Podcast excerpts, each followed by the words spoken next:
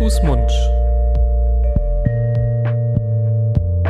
Der Podcast über Kinder- und Jugendmedizin.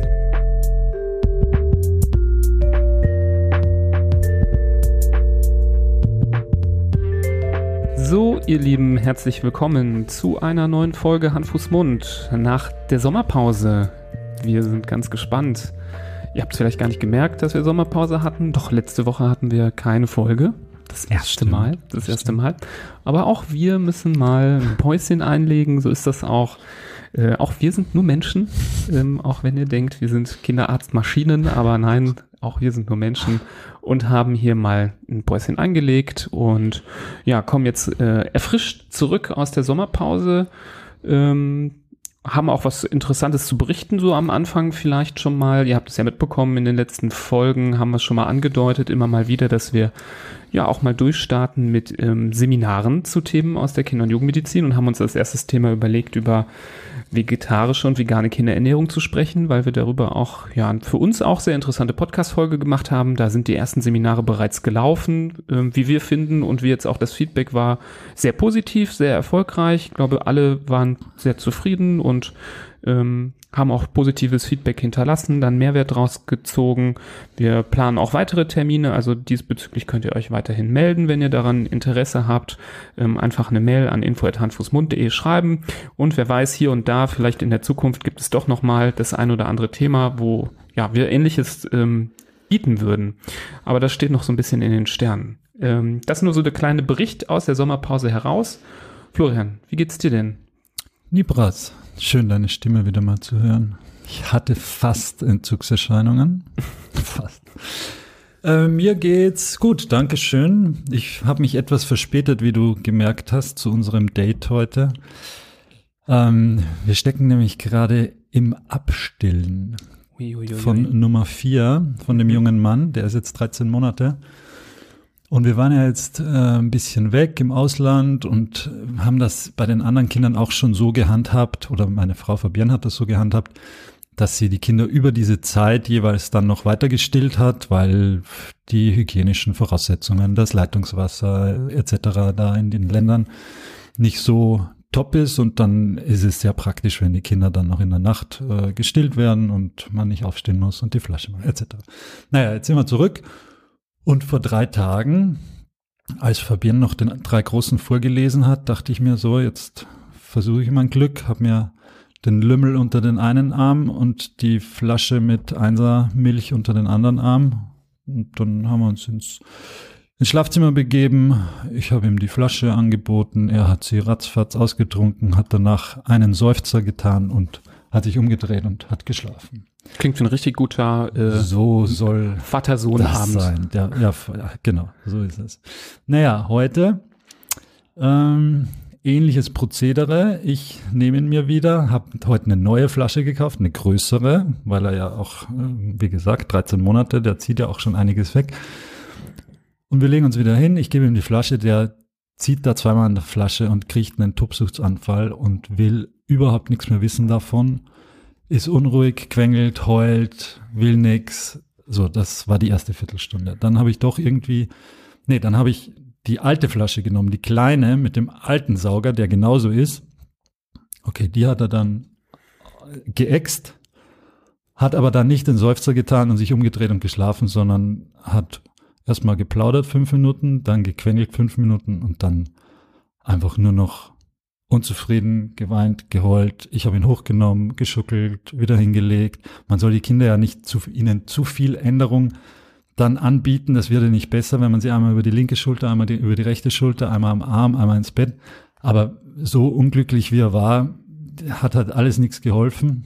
Und ich war zwei Millimeter davor, das Hilfetelefon meiner Frau zu rufen und zu sagen, du musst wieder ran, weil es geht einfach nicht. Und dann habe ich mich an etwas erinnert, das haben wir auch hier schon mal erwähnt, ist aber schon Monate her, dass das das letzte Mal zum Einsatz kam. Das Föhngeräusch. Da habe ich mein Handy genommen, habe dieses, ist ja keine App oder so, sondern ist einfach ein Lied, wo, oder eine, eine Audiodatei mit dem Föhngeräusch, habe die angemacht, der dreht sich um und schläft. Nach 45 Minuten mehr oder weniger brüllen. Das ist die Frage, ist der Mensch komplizierter als man denkt oder ist er einfacher als man denkt? Ich habe keine Ahnung. Das ist wahrscheinlich eine Mischung aus beiden. Ich fand's verblüffend. Ähm, aber zumindest kann man hier jetzt, glaube ich, äh, mitnehmen, abstillen und Föhn-Geräuschdatei auf dem Handy ist vielleicht eine ganz gute Ja. Kombination. Offensichtlich. Interessanter Erfahrungsbericht. Gut, dass es mir noch eingefallen ist. Ja, super. Dieser. Schön, dass du äh, hier auch nochmal so aus dem Nähkästchen plauderst, auch wenn das heute nicht das Thema ist, aber ist ein interessanter äh, Bericht, wo vielleicht der ein oder andere auch nochmal, ja, das mal ausprobieren möchte oder wir haben es ja auch schon mal zurückgemeldet bekommen, dass das mit dem Föhngeräusch, äh, dass das nicht dein Wissensmonopol ist, sondern dass das so einige auch schon Schade ausprobiert eigentlich. haben. Ja, aber heute soll es um ein anderes Thema gehen, ein ähm, sehr zeit- und tagesaktuelles Thema. Es wurde die letzten paar Tage schon wieder vermehrt darüber gesprochen. Kein ganz neues Thema, war schon äh, häufiger in den Medien und wir haben es ja auch manchmal angerissen, aber ja, jetzt wollten wir es heute einmal nochmal im Detail besprechen. Es soll um die Coronavirus-Impfung für Kinder gehen. Nämlich gab es jetzt ähm, just ähm, die Empfehlung der STIKO, dass Kinder auch ab zwölf Jahren geimpft werden können. Bisher waren es ja immer nur Erwachsene gewesen und es gab schon eine Vorab-Empfehlung für 12- bis 17-Jährige mit gewissen Risikofaktoren. Mittlerweile wurde da ähm, zumindest das erste Statement abgegeben. Es fehlt noch dieses äh, epidemiologische Bullet-in, was die immer rausgeben, wo so ganz genau die Details drin stehen, weil ich habe jetzt auch, äh, korrigiere mich, wenn ich falsch liege, nicht äh, raushören können, um welchen Impfst oder welche Impfstoffsorte es sich genau handelt, weil Hm. zum Beispiel bei den Schwangeren und Stillenden wurde ganz klar gesagt, es sind die mRNA-Impfstoffe und ich gehe davon aus, dass es wahrscheinlich jetzt für diese 12- bis 17-jährigen Empfehlungen vielleicht auch so eine Empfehlung Richtung mRNA-Impfstoffe geben könnte. Ähm, das aber jetzt noch nicht genau spezifiziert wurde. Das wird aber wahrscheinlich noch in den äh, nächsten Tagen dann auch folgen. Ähm, aber zumindest haben sie jetzt ähm, sich ja der Ansicht angeschlossen, die zum Beispiel international auch schon in anderen Ländern gang und gäbe ist. Da hat man sich jetzt auch äh, mit dem Blick in die USA da sehr ähm, auch nachgerichtet und auf deren Erfahrungsberichte gebaut. War eigentlich jetzt die Hauptursache, dass man jetzt eine Aussage getroffen hat. Und man muss sagen, die Politik hat ja schon länger gedrängt, äh, das so zu machen. Da hat die STIKO gesagt, wir sind ein unabhängiges Gremium, wir lassen uns von der Politik jetzt nicht drängeln. Ähm, aber so wie das oft in Deutschland ist, diese Gremien, die, die, ja, die warten einfach gerne Daten anderer Länder ab. Also haben wir schon öfter gesagt, wir sind hier nicht die Pioniere. Ähm, aber so haben sie es für sich entschlossen und jetzt heute gesagt, jetzt haben wir genug äh, Daten bekommen, vor allem aus den USA, die wir jetzt vielleicht gleich auch nochmal genauer ein bisschen beleuchten können, sodass da dieses Statement gekommen ist. Ja, es ist ja, wie du es des Öfteren schon mal ähm, bemerkt hast, dass in Deutschland die Uhren so ein bisschen langsamer ticken. Mit Blick auf die Sicherheit und auf, ähm, ja, dass das alles möglichst in sicheren Bahnen abläuft, ist das ja eigentlich was Gutes.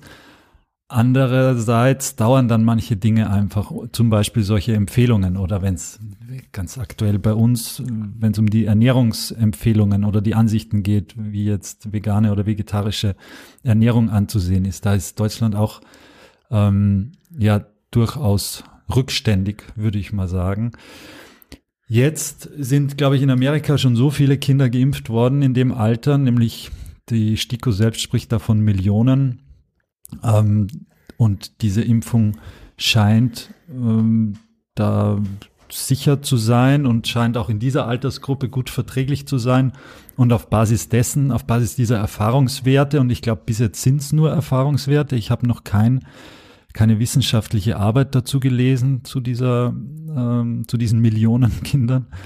Ähm, und daraufhin hat sich die STIKO da jetzt auch äh, dazu hinreißen lassen, diese Empfehlung abzugeben. Die, wie du sagst, die Politik hat das ja schon vor ein paar Wochen fast eigenständig ähm, einge... Ja, ich meine, einige Bundesländer haben das Genau. einfach eingeführt, ohne Genau. da die Empfehlung abzuwarten. finde ich, ohne dass ich weiß, welche Entscheidungsträger damit eingebunden waren, bisschen befremdlich, ehrlich gesagt, wenn die jetzt nicht mit der lokalen, mit ihrer lokalen STIKO zusammengesessen sind. Auch, aber auch dann gibt es ein übergeordnetes Gremium, nämlich die STIKO. Und die hat ja zum Hauptteil einfach diese Aufgabe, sich wissenschaftlich mit diesen Fragen auseinanderzusetzen und nicht nach Politik oder nach Volkswille oder sonst irgendwie zu gehen.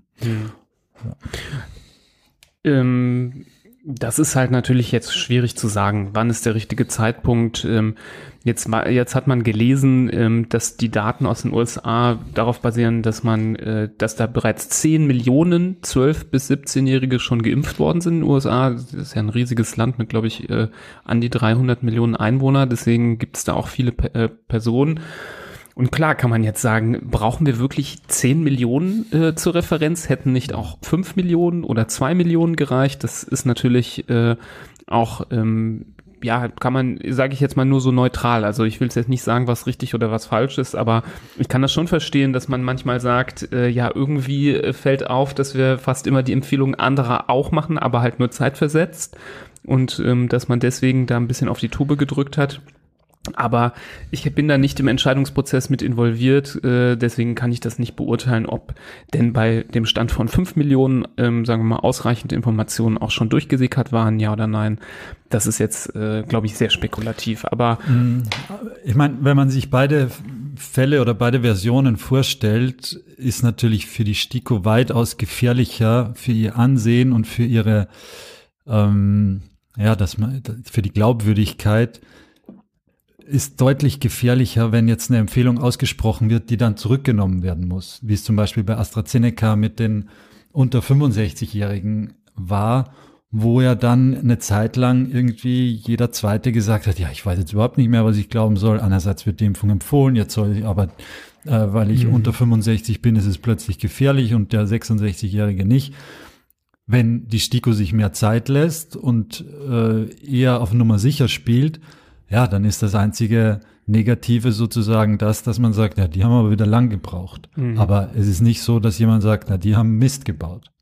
Insofern ist es wahrscheinlich, wie gesagt, für die Glaubwürdigkeit und dafür, dass die Bevölkerung auch dahinter steht und sagt, okay, Stiko sagt das jetzt, dann hat das auch Hand und Fuß oder Hand, Mund, Fuß.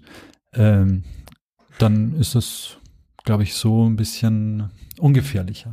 Ja, ähm, die Frage ist natürlich, das sollten wir heute auch noch mal kurz anreißen, ist, wieso überhaupt äh, Kinder und Jugendliche zu impfen. Ähm, wir hatten das heute oder wir hatten das in anderen Folgen auch schon mal angerissen. Jetzt geht's im Speziellen schon eher um äh, ältere Kinder und Jugendliche. Das ist schon nochmal eine Gruppe, die man, ähm, finde ich, gesondert betrachten muss. Ähm, man weiß ja, dass die Coronavirus-Infektion äh, oder Covid-19 bei Kindern in der Regel sehr harmlos verläuft. Das haben die Daten aus verschiedenen Ländern gezeigt. Das ist jetzt mittlerweile auch Fakt. Was man weiß, ist, dass es aber auch sehr, sehr selten diese etwas schwereren Verläufe geben kann, die häufig erst Wochen nach der Infektion ähm, entstehen, wo es im Körper so ein überschießendes, ähm, so eine überschießende Reaktion des Immunsystems geben kann, die dann doch äh, ja häufig ähm, zu einem Krankenhausaufenthalt führt, in gewissen Daten auch manchmal als lebensgefährlich beschrieben wird. Ähm, das letzte, was ich gelesen habe, ist, dass es da ähm, durch diese inflammatorischen Syndrome, man, manche nennen sie ja MIS-C oder PIMS, ähm, in Deutschland noch keine Todesfälle so wirklich bei Kindern vorgekommen sind, zumindest die, die keine schweren Vorerkrankungen hatten. Aber dennoch gibt es diese Fälle, sie existieren. Ähm, ich habe auch eine Zahl gefunden, die zumindest ähm, so mittelaktuell ist, dass bereits 400 solcher Fälle auch äh, dem, der Deutschen Gesellschaft für Pädiatrische Infektiologie, DGPI, schon gemeldet waren. Dann gibt es natürlich noch dieses Thema Long-Covid, wo kaum einer so richtig äh, was sagen kann. Da gibt es ja bisher nur ganz, ganz wenige Daten. Wenn man sie liest, gibt es aber so eine gewisse Richtung, in die es geht. Ich habe dann noch mal was gefunden, dass es schon so aus Kanada und Russland erste Daten gibt, dass durchaus fünf Prozent bis zehn Prozent äh, der Kinder so nach sechs Wochen immer noch gewisse Symptome haben. Das heißt nicht direkt Long-Covid. Das kann sein, dass nach sechs Wochen immer noch ein leichter Husten oder sowas besteht, ähm, der weggeht und das Kind ist sonst gut belastbar. Aber es ist schon auffällig, dass das äh, doch relativ viele, die es dann doch mal äh, mit Symptomen trifft, dann auch länger beschäftigt. Und ähm, welche Folgen das auf lange, lange Zeit hat, weiß halt keiner, weil das ist einfach noch, ja, es gibt zu wenig Beobachtungszeitraum, es gibt zu wenig Erfahrungswerte. Das ist also auch irgendwie noch äh, nicht so richtig klar. Und als wir auch über die Schwangeren gesprochen haben ähm, und die Stillenden, war auch gesagt, dass gerade ganz junge Kinder gefährdet sind. Das ist natürlich jetzt nicht die Zielgruppe dieser ähm, Impfung, aber klar, in einem Haushalt, wo auch andere Kinder sind, dann kann es auch vielleicht gut sein, wenn dann der 12- oder 13-jährige äh, Bruder oder Schwester vielleicht auch geimpft ist, wenn ein neues Kind auf die Welt kommt. Also ähm, gibt es so ein paar Zusammenhänge, die ähm, das schon durchaus auch rechtfertigen können. Die STIKO hat aber ganz klar gesagt, es soll nicht da, dafür dienen, dass die einfach nur ähm, für die Herdenimmunität geimpft werden. Es wurde ganz klar formuliert, dass es zum Schutz vor ja, der Erkrankung oder der Folgen der Erkrankung ähm, geht. Und ähm, gerade im Hinblick eben auch auf Long-Covid gibt es so die ersten ja, Erfahrungen, dass das schon auch so für das psychosoziale Leben ähm, beeinträchtigend sein kann, so dass man auch ähm, in die Richtung denkt. Also es wurde jetzt auch aus verschiedenen Richtungen gesagt, es soll nicht eine Impfpflicht geben, damit man irgendwie zum Beispiel an der, an, am Schulunterricht teilnimmt. Also das ist ganz klar ähm, ausgeschlossen worden. Mhm. Ja, es ist einfach ein unglaublich schwieriges Thema mit unglaublich vielen Facetten auch. Ich meine, du hast zum einen sprechen wir jetzt über die 12 bis 17-Jährigen. Also das sind ja schon Jugendliche, die sehr am Erwachsensein oder am Erwachsenwerden anklopfen. Das sind ja junge, fast schon junge Erwachsene. Also so ganz eine ausgerissene Gruppe ist es nicht mehr. Das sind schon fast die über 18-Jährigen, die für die es ja ganz klare Informationen gibt oder, oder ähm, ganz klare Empfehlungen.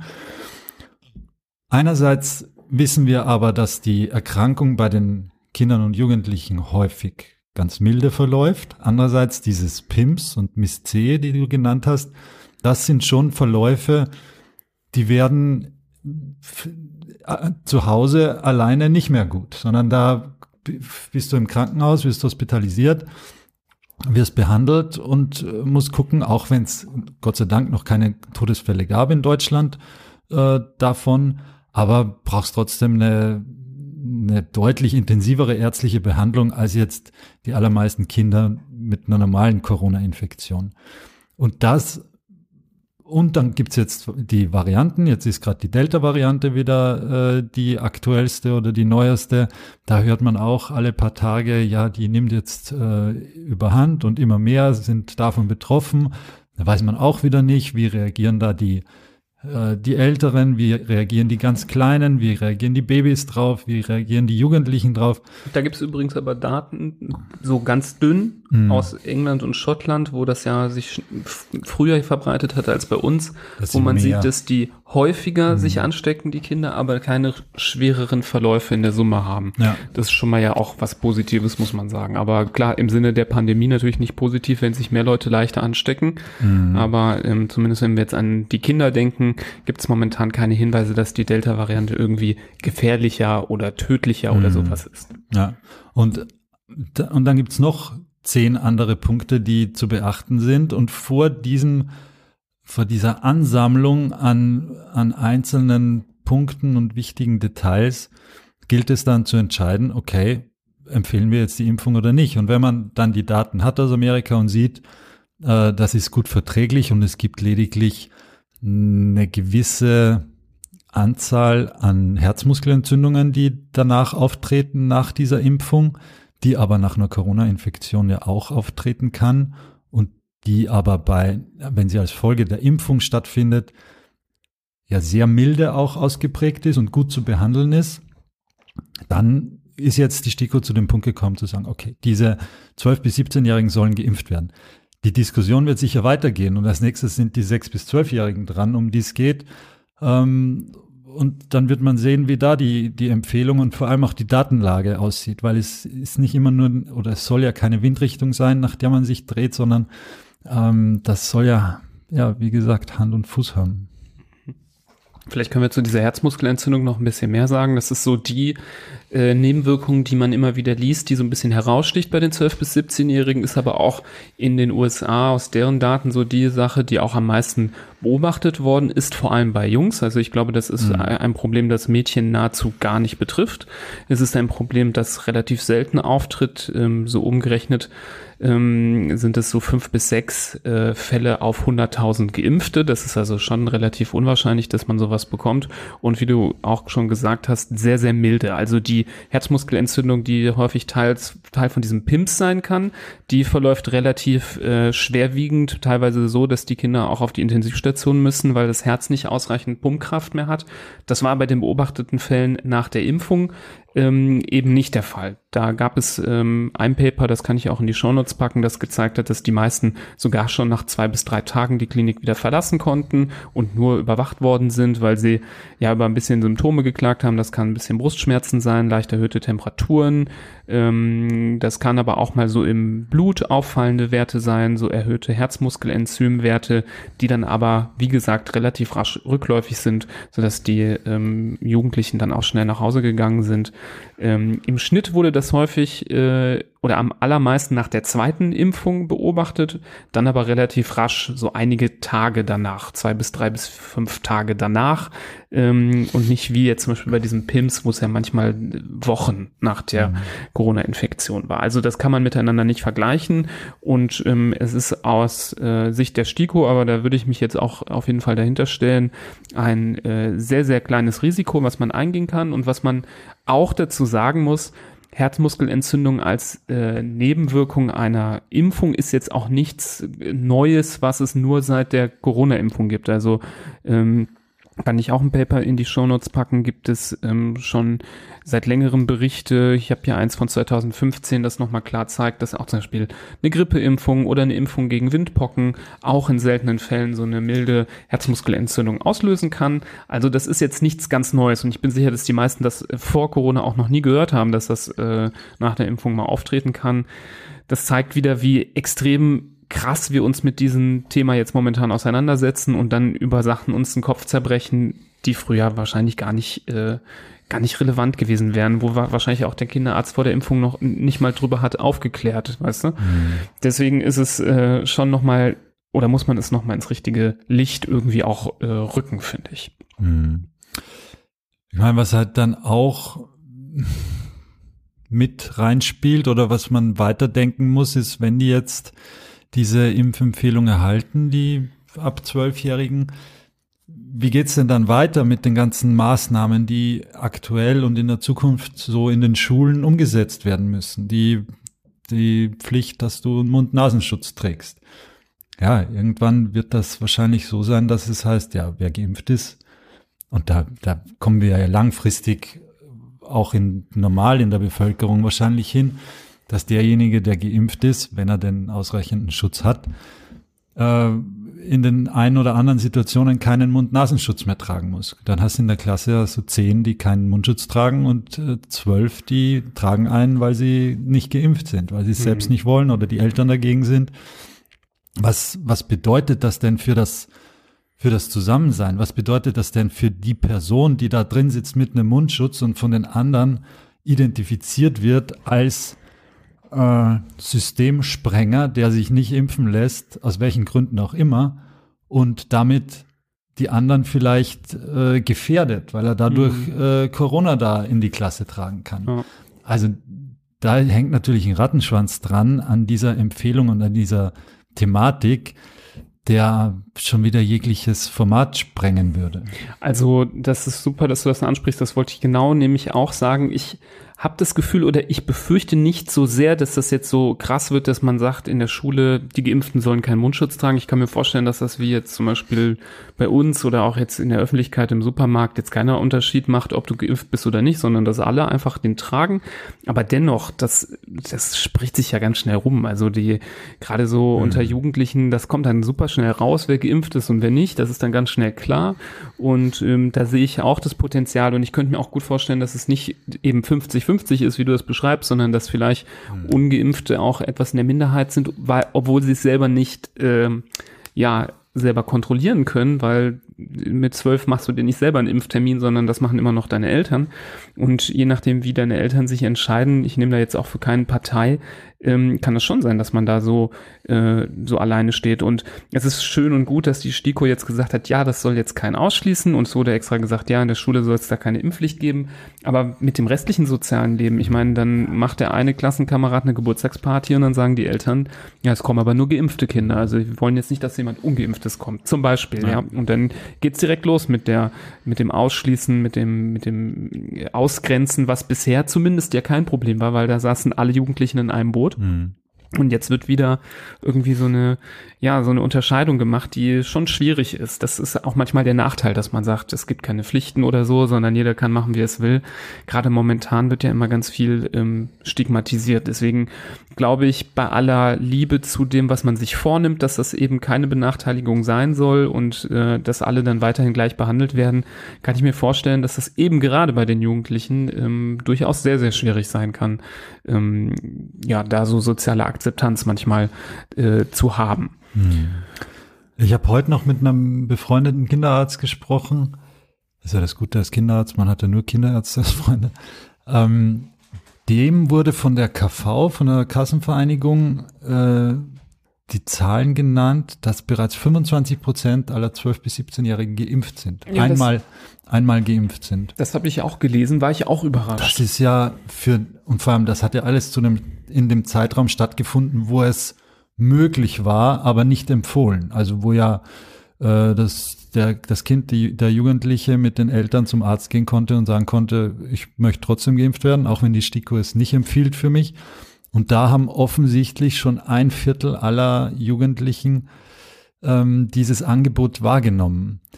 Was sich jetzt so ein bisschen ändert bei den niedergelassenen Ärzten ist, dass das Angebot an Impfstoffen besser ist und dass sie die Impfstoffe besser nachhalten können. Das war ja bis vor wenigen Wochen so, dass ähm, man gesagt hat, okay, du kannst als Kinderarzt äh, bis zu 42 Impfdosen bestellen. Wie viel willst du? Ja, okay, ich und mein Kollege, wir wollen beide 42, also 84.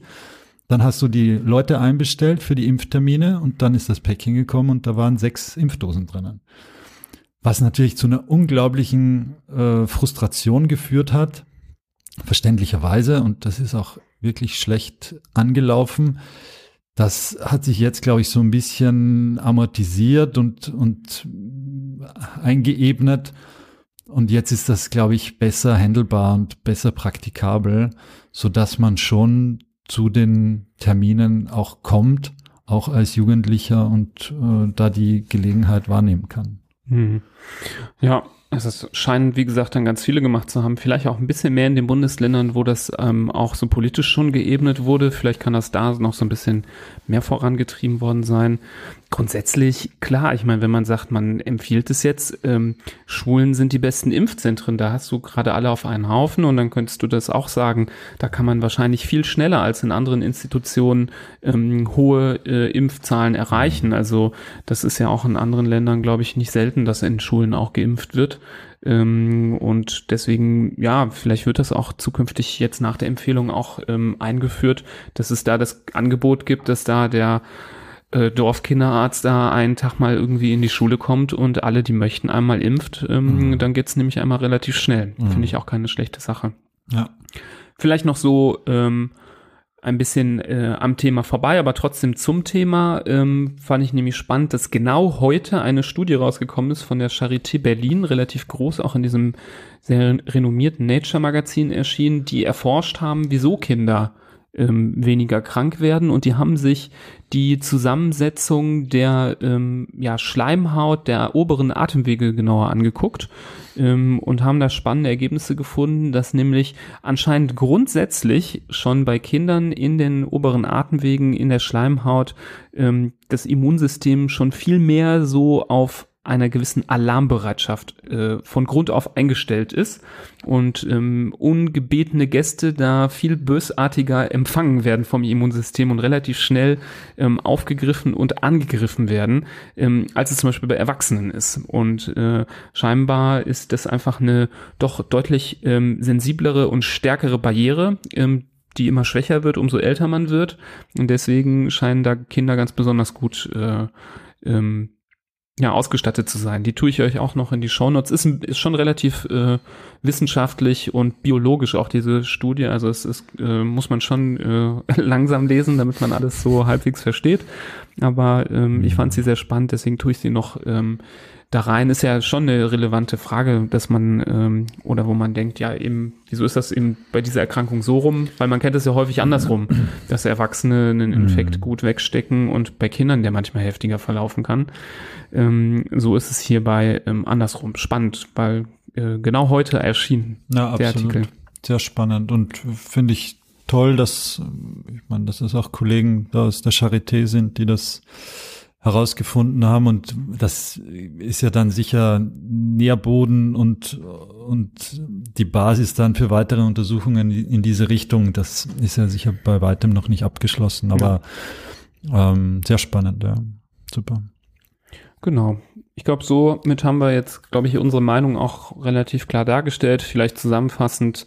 Also wir stellen uns natürlich hinter die Empfehlung der STIKO, die das äh, sehr gewissenhaft äh, manchmal vielleicht zu gewissenhaft, aber auf jeden Fall gewissenhaft geprüft hat und ähm, da diese Empfehlung ausspricht, die zu, ähm, zu gewissenhaft auch nicht. Vielleicht brauchen sie einfach manchmal ein bisschen länger. Ja, okay, das ist ein guter Kompromiss.